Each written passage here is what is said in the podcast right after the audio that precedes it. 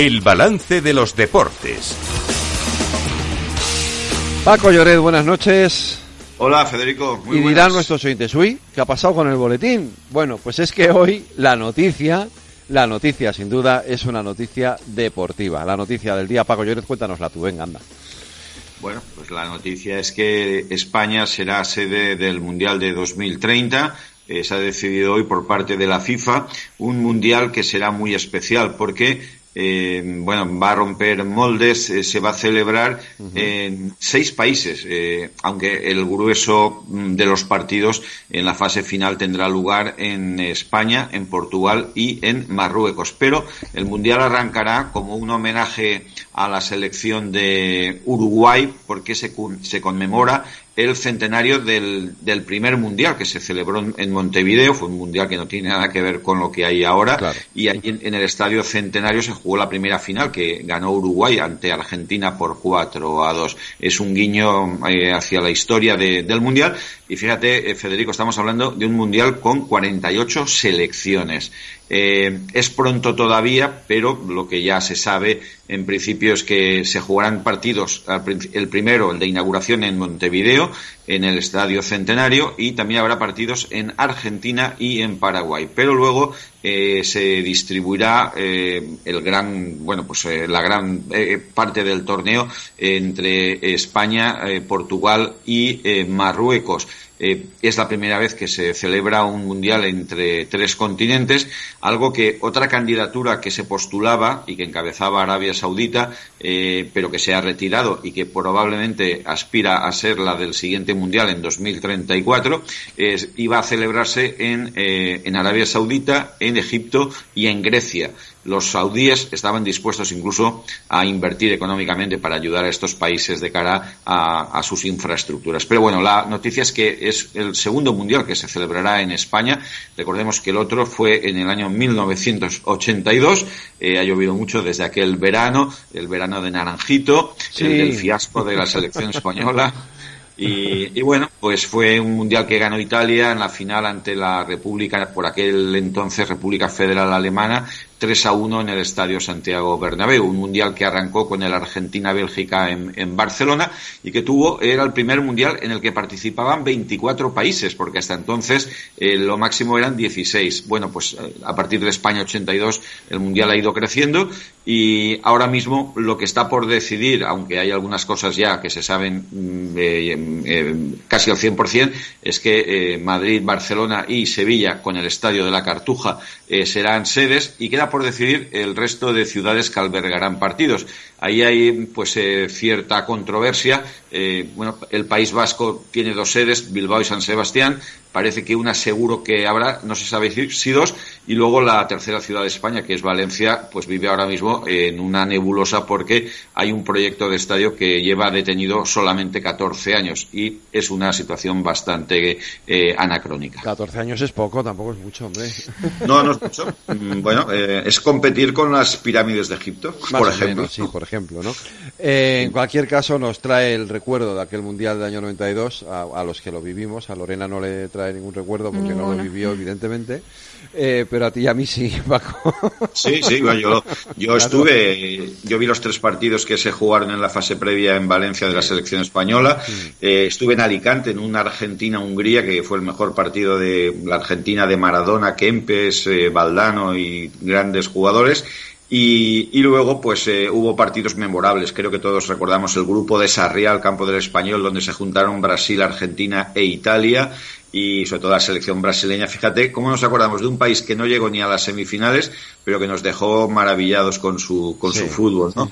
y sobre todo la, la decepción de España. Eh, España tocó fondo en aquel mundial eh, y bueno, dos años después eh, vino una alegría, ¿no? Aunque se perdió la final de la Eurocopa en Francia contra los anfitriones, después de aquel 12 a 1 mítico contra Malta, pues España empezó yo creo que a levantar el, el vuelo. Y luego, aquel mundial, estamos hablando del año 82, fue el año en el que Felipe González ganó en octubre las elecciones eh, generales. Hubo un cambio muy importante en la vida de este país.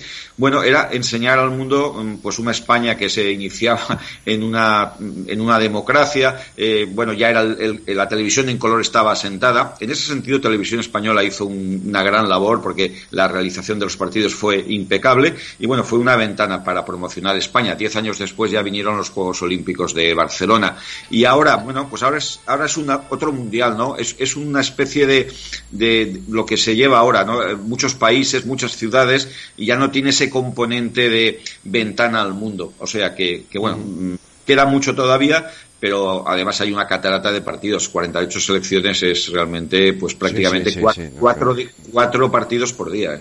Eh, en fin, lo disfrutaremos, quedan seis años largos, un poco más, o sea que, lo, disfrutaremos y seguramente lo contaremos aquí también en el, eh, en el balance. Eh, lo que tenemos que contar ahora es que está, hay partidos en juego. En la Champions, el Atleti, que es el equipo de Lorena, va ganando 3-2 al, Fene, al, Feyenoord. Sufriendo, sufriendo. Está sufriendo, pero está ganando. Oye, está sufriendo, está ganando. Está bien que sufra y está bien que gane. Y, el otro partido es el Royal Shakhtar, que también van 2-1 el Royal sobre el sobre el Shakhtar. Mm. Pero bueno, el Atleti que va ganando 3-2 al Feyenoord. Luego hay más partidos, ¿no? Por la noche. Sí.